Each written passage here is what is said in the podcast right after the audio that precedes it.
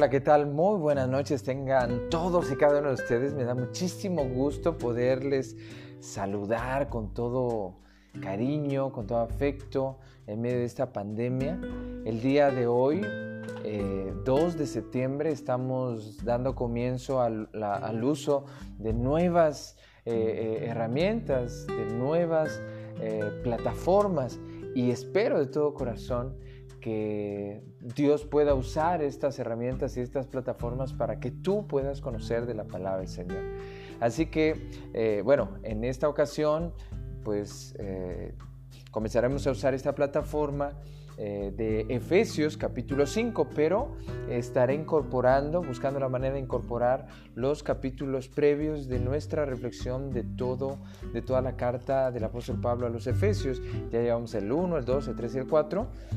Ayer precisamente terminamos el capítulo 4 Hoy comenzamos con el capítulo 5, por eso me da muchísimo gusto que puedas escucharme y, estoy buscando maneras de, poder llegar a más personas. Así que si tú también quieres compartir eh, a través de, un enlace esta, o del enlace que te llegó a ti o, incluso de la página en donde nos encontremos, por favor hazlo porque mi intención es poder llegar a más y más personas para que puedan conocer de la palabra del Señor. Entonces, eh, el objetivo de esta serie de estudios es que a través de, palabras sencillas, con anécdotas, con ilustraciones o, comentarios que puedan hacerse más sencillos para ti, puedas conocer de la palabra de Dios. ¿sí? Sobre todo sabiendo que la palabra de Dios puede convertirse en un medio en el que tú puedas conocer más y más del amor de Dios expresado en Jesucristo. Pero, como sabes, eh, siempre es importante pedirle a Dios sabiduría. Así que vamos a dar lectura a Efesios capítulo 5, leo desde la versión Reina Valera 1960, pero tú puedes usar tu Biblia y, e ir comentando eh, cada uno de estos pasajes es la intención de nuestras reflexiones de todos los días. Así que mucho gusto. Comencemos entonces. Dice Efesios capítulo 5, versículos del 1 al bueno, del 1 al 7. En esta ocasión vamos a dar lectura del 1 al 7 y posteriormente vamos a ir desmenuzando cada uno de estos pasajes, cada uno de estos versículos. Y, bueno, esta es la, lectura de la palabra de Dios. Dice el, el subtítulo, andad como hijos de luz. Sed pues imitadores de Dios como hijos amados y andad en amor como también Cristo nos amó y se entregó a sí mismo por nosotros ofrenda y sacrificio a Dios en olor fragante. Pero fornicación y toda inmundicia o avaricia, ni aun se nombre entre vosotros, como conviene a santos, ni palabras deshonestas, ni necedades, ni truanerías que no convienen, sino antes bien acciones de gracias. Porque sabéis esto, que ningún fornicario o inmundo o avaro que es idólatra tiene herencia en el reino de Cristo y de Dios. Nadie os engañe con palabras vanas, porque por estas cosas viene la ira de Dios sobre los hijos de desobediencia. No seáis, pues, partícipes con ellos. Palabra de nuestro Dios. Vamos a orar, queridos amigos, y la oración pues es una manera en que nosotros nos comunicamos con el Señor una manera de hablarle a Dios, una manera también de reconocer su presencia entre nosotros y su guía, su dirección, para que podamos, con la ayuda de su Santo Espíritu, aprender de su palabra. Entonces, ¿de qué manera aprendemos de la palabra? A través de lo que el Señor pone en nuestros corazones y eso es obra de su Espíritu. Oremos. Señor, gracias por esta oportunidad de dar comienzo al, uso de nuevas plataformas. Tú sabes que mi mayor anhelo es poder llegar a más y más y más personas mediante la reflexión de tu palabra. Tu palabra poderosa, tu palabra viva y eficaz, tu palabra que puede transformar nuestros corazones y nuestras vidas. Por eso eh, eh, el propósito de reflexionando y viviendo la palabra de Dios es precisamente este, que podamos meditar, indagar, pero también dejar que la palabra tuya, por medio de tu Espíritu Santo, nos hable a nosotros, que tú nos hables, Señor. Así pues, permite que podamos oír tu voz, que podamos conocerte mejor. Ayúdanos a dejar atrás nuestras, nuestra ignorancia, nuestros errores, nuestras equivocaciones con respecto al entendimiento de tu palabra y ayúdanos a no solamente entender tu palabra, sino también vivirla. Gracias Señor por todos mis amigos, familiares, hermanos y hermanas en Cristo que están escuchando a través de este medio esta reflexión de tu palabra. Permite que tu bendición nos acompañe hoy y siempre. Amén. Amén. Pues otra vez un saludo. Qué, qué gusto poder utilizar estos medios para poder llegar a ti, a donde quiera que te encuentres. ¿eh? Y ya sabes, puedes también eh, mandarme un mensaje, puedes comunicarte conmigo, puedes decirme de qué manera, e incluso dejando mensajes a través de esta plataforma o, de cualquiera otra. ¿Sale? Y ya daré mi información eh, en la medida de, bueno, en, los, en, las plataformas en donde estará este, esta reflexión. Bien, dice así pues la palabra que seamos imitadores de Dios. En primer lugar, la imitación es pues esa habilidad de hacer lo que otra persona está haciendo.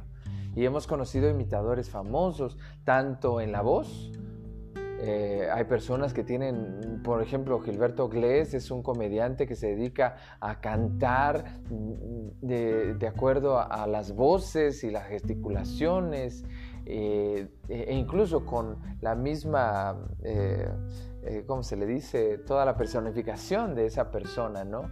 De los cantantes del mundo y de México. Pero él es un imitador en el sentido de que está copiando la manera de cantar, la manera de vestir, la manera incluso de gesticular de estas personas. Algo similar intenta buscar esta palabra en las escrituras. Recordemos que la Biblia no fue escrita en español, sino en griego. Y la intención de esta palabra es precisamente señalar que nosotros debemos copiar lo, lo, que vemos de Dios, lo que sabemos de Dios, lo que conocemos de Dios. ¿Sí? Obviamente no en el sentido físico, porque Dios no lo podemos eh, imitar gesticulando, por ejemplo, o haciendo cosas como eh, que, pudieran ayudarnos a la personificación de Dios, porque no es ese sentido. El sentido de la imitación tiene que ver con el carácter, con el carácter, con la forma de ser de nuestro Dios a través de su palabra. ¿Sí? ¿Cómo es Dios? Así también nosotros debemos ser. Y es precisamente en cuanto al carácter que tiene gran importancia esta reflexión porque más adelante veremos todo lo que no deberíamos manifestar en nuestra vida. Porque eso que, que está prohibido aquí en las escrituras refleja a alguien más, pero no a Dios. Por eso es muy importante, querido amigo, familiar, hermano, hermana, que tengas muy claro esto en tu corazón. Si hay que hacer algo, si hay que eh, manifestar algo en nuestra vida, en nuestros corazones, en nuestra manera de hablar, de ser, de pensar, tiene que ser Dios. Eh, aquel a quien debamos reflejar.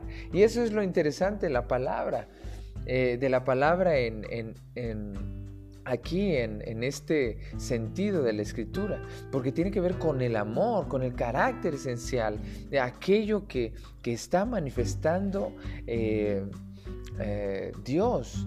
¿Sí? Entonces, en este sentido, es una manera de mostrarnos en una relación que refleje a Dios.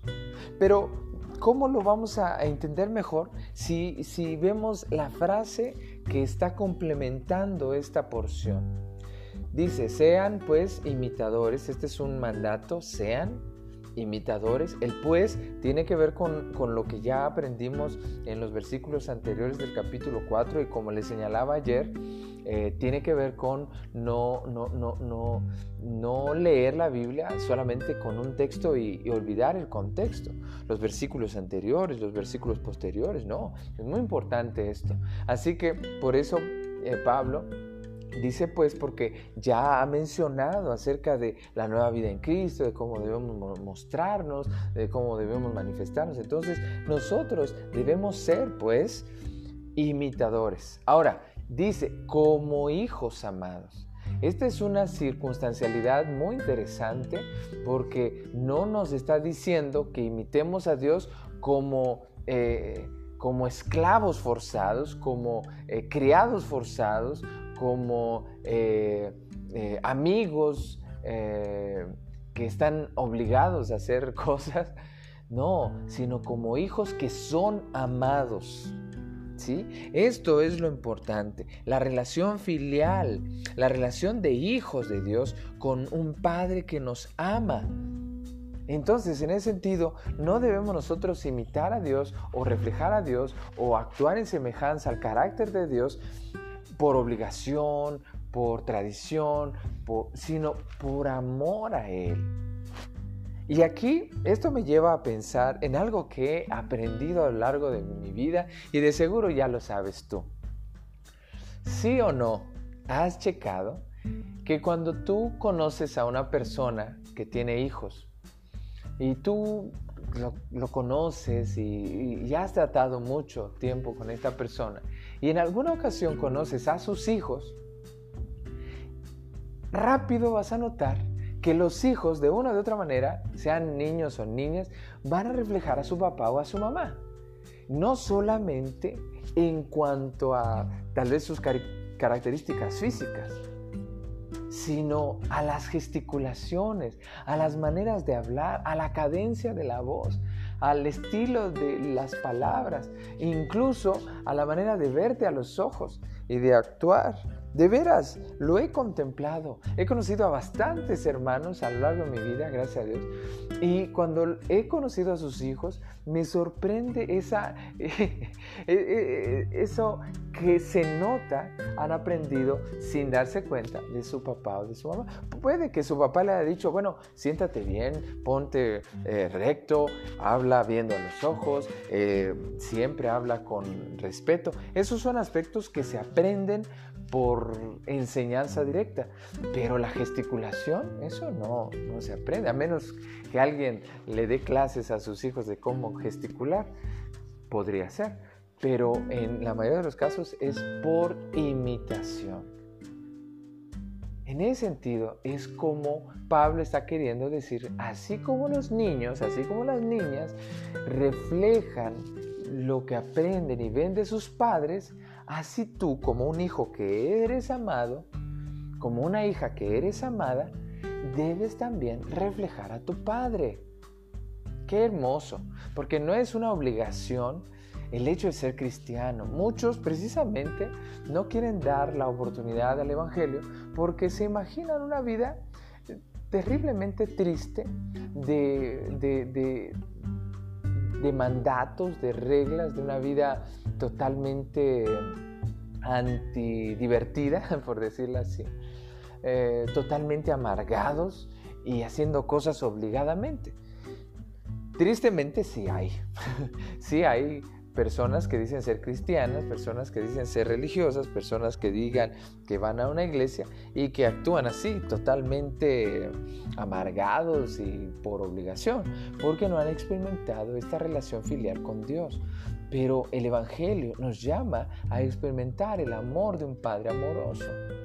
Y nosotros obviamente reflejarle en ese amor, en ese carácter. Y por eso el versículo 2 explica claramente, y andad en amor. Otra vez vuelvo a mencionar la palabra andad, como en el griego es una, eh, eh, se utiliza una palabra que no, normalmente no está en el pensamiento de los griegos, sino en el pensamiento más judío, porque los judíos no eran muy abstractos en su pensamiento, eh, sino muy prácticos, muy concretos. Entonces cuando ellos hablaban de andar, era porque consideraban la vida como un caminar todos los días, donde inicias en un punto y llegas a otro punto y entonces hay este, este eh, sentido de ir en, en un trayecto hacia una meta. Entonces la vida es un caminar, Por eso le ponen andar. Ahora dice, y anden en amor. Ahí es donde se ve que el, reflejo del carácter de Dios en cuanto a su amor debe ser el que nosotros repliquemos todos los días en nuestra vida cotidiana, no solamente los domingos. Recuerden otra vez una de, uno de los mitos más grandes y una de las falacias más terribles de la iglesia eh, cristiana. Eh, es precisamente señalar que solamente debemos ser cristianos los días domingos o los días de culto o eh, dentro del templo. No, ser cristiano debe ser todos los días, lunes, martes, miércoles hasta que termine la semana. Y no solamente una semana, sino siempre. Y como alguien lo diría, 24/7 también. Es decir, a todas horas, todos los días, de todos los años, de toda la vida. ¿Sí? Entonces te lo vuelvo a repetir. 24/7, ¿qué quiere decir? Todas las horas, de todos los días, de todos los años, de toda nuestra vida. Eso es a lo que el Señor nos llama a ser eh, hijos de Dios, a ser cristianos, cristianas todos los días de nuestra vida. Como también Cristo, dice el versículo 2, nos amó y se entregó a sí mismo por nosotros, ofrenda y sacrificio a Dios en olor fragante. Qué hermoso es poder escuchar esto, porque, y aquí quiero concluir, porque precisamente el Evangelio trata del amor de Dios por nosotros. El Evangelio no se trata del amor tuyo hacia Dios, no. No, esa es la respuesta tuya al Evangelio. Pero el Evangelio significa ese amor de Dios por ti, amándote a ti en Jesucristo. ¿Y cómo nos mostró ese amor a nosotros? A través de, eh, eh, a través de entregarse a sí mismo a nuestro Señor Jesucristo, muriendo en la cruz del Calvario por nosotros. Por eso es muy importante, querido amigo, que entiendas que si hay alguien verdaderamente agradecido por lo que ha recibido en la vida, si hay alguien verdaderamente agradecido por lo que se ha hecho a favor de él o de ella, ese debería ser un cristiano, una cristiana. Los cristianos deberíamos ser las personas más agradecidas en el mundo, porque no solamente hemos recibido bendiciones materiales, no solamente sabemos que es un Dios amoroso que tiene cuidado de todas sus criaturas, sino también un Padre amoroso que a sus hijos los ha salvado por medio de Jesucristo. Y es ese amor de Cristo, el que, de Jesucristo, el que nos ha hecho a, a nosotros como hijos e hijas de Dios. No es otra manera, no es otra forma. Es solamente ese amor manifestado a través de la muerte de Jesucristo, entregándose como ofrenda y sacrificio a Dios en olor fragante. ¿Por qué? Porque, bueno, esto me lleva y me va a llevar un poquito más de tiempo, pero quiero explicártelo a profundidad en, eh, el día de hoy y el día de mañana. Así que por eso te invito a que también me escuches mañana, si Dios quiere. En primer lugar, tú y yo, todos los días, en todo momento, por nuestra naturaleza, estamos con la inclinación al pecado es, se nos hace más fácil a nosotros pecar. Se nos hace más fácil a nosotros mentir, se nos hace más fácil a nosotros eh, robar, se nos hace más fácil a nosotros eh, quedar bien con la gente aunque tengamos que engañarla.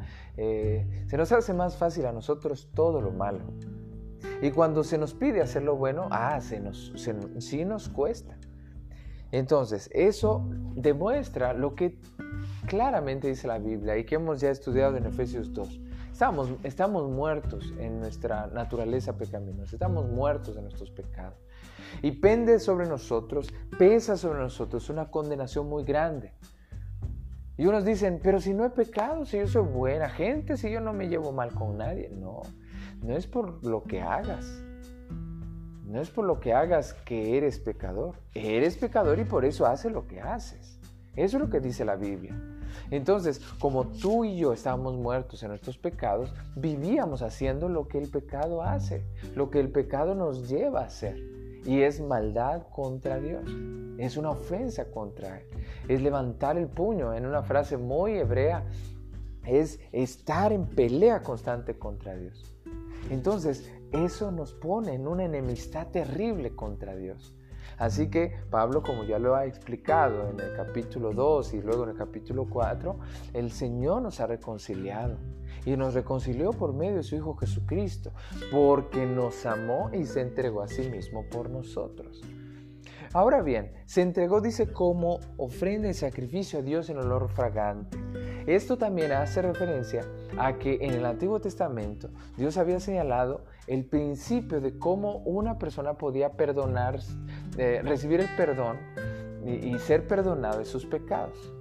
Era entregando una ovejita, una ovejita de un año en sacrificio.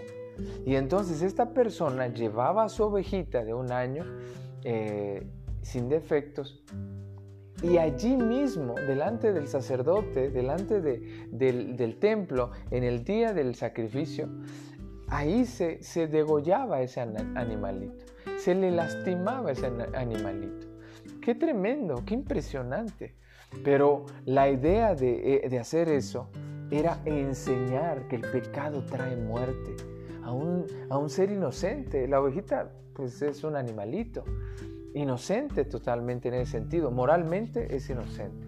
Entonces, cargar con el pecado a través de la muerte era para mostrarnos a nosotros lo que iba a hacer Dios con su Hijo, el ser más inocente de todo el universo, el ser más puro, santo y perfecto que haya existido, exista o existirá jamás, este ser humano y perfectamente Dios se entregó siendo completamente santo y limpio por amor a nosotros y se entregó como ofrenda y sacrificio de expiación. Era la ovejita del Antiguo Testamento venía representando a aquel que vendría a cubrir todos nuestros pecados, tanto tuyos como míos y de todo su pueblo alrededor del mundo. Entonces, para que puedas irte hoy a la cama o puedas tener en tu mente una, una actitud de agradecimiento a Dios, tienes que pensar esto. Cristo Jesús te amó y porque te amó, murió en la cruz por ti, tomando tu lugar. Así como la ovejita tomaba el lugar de su dueño cuando moría, el inocente tomaba el lugar del culpable. Así también el inocente Hijo de Dios, santo, perfecto, puro y sin mancha, vino a tomar tu lugar para que creyendo en Él pudieras tener vida eterna y pudieras comprender cuánto te ama tu Padre amoroso. Así que, bien, Espero que esta reflexión te haya ayudado mucho en esta noche y puedas también entender cuán importante es la palabra del Señor. Pero sobre todo, en la palabra se muestra el Evangelio, la noticia del gran amor de Dios en Jesucristo, por el amor por el cual Cristo Jesús murió en la cruz, amor por el cual tú eres salvo al confiar y creer en Jesucristo, amor por el cual tú deberías ser agradecido. Así que déjame solamente terminar esta, este momento con la última parte. Es hacerte una pregunta. Bueno, en este caso serían dos preguntas. Luego concluir con unas breves exhortaciones y finalizar con una oración por ti y por toda tu familia. Así que, primera pregunta, cuando se habla de imitar a Dios, ¿qué es lo que pide la escritura. ¿Qué es lo que pide el apóstol? ¿Qué es lo que pide el Señor acerca de nosotros? ¿Qué debemos imitar? Y número dos, cuando se habla del amor de Jesucristo, entregándose como ofrenda y sacrificio a Dios en olor fragante, ¿a qué está haciendo referencia el apóstol Pablo? Gracias por tus respuestas, puedes dejarlos a través de esta plataforma o puedes incluso eh, dejar tus mensajes y, hacer preguntas también, claro. Espero que Dios te bendiga muchísimo. Quiero orar por ti. Dios te bendiga y Dios te guarde. Querido Señor y amado Padre, gracias por darme la oportunidad de, de iniciar a través de esta plataforma y de seguir en este ministerio. Tú sabes cuánto me gusta, tú sabes cuánto eh, anhelo que esta palabra sea de mucha bendición para todos, todos, todos tus hijos. Y para todos aquellos que, Señor, te necesitan, permite que sea tu espíritu el que les ayude a través de esto que he platicado en esta hora. Y permite que también haya más interacción, que haya más aprendizaje y que juntos podamos aprender juntos. Que juntos, Señor, podamos aprender y crecer unidos. Te ruego, amado Dios, que bendigas a todos mis amigos, familiares, hermanos, hermanas en Cristo y que siempre, siempre seas tú con nosotros con nuestras familias y con todo tu pueblo. Hoy y siempre, en Cristo Jesús. Amén. Un gusto. Dios te bendiga. Soy Pedro Villatoro y me dio muchísimo gusto saludarte en esta hora.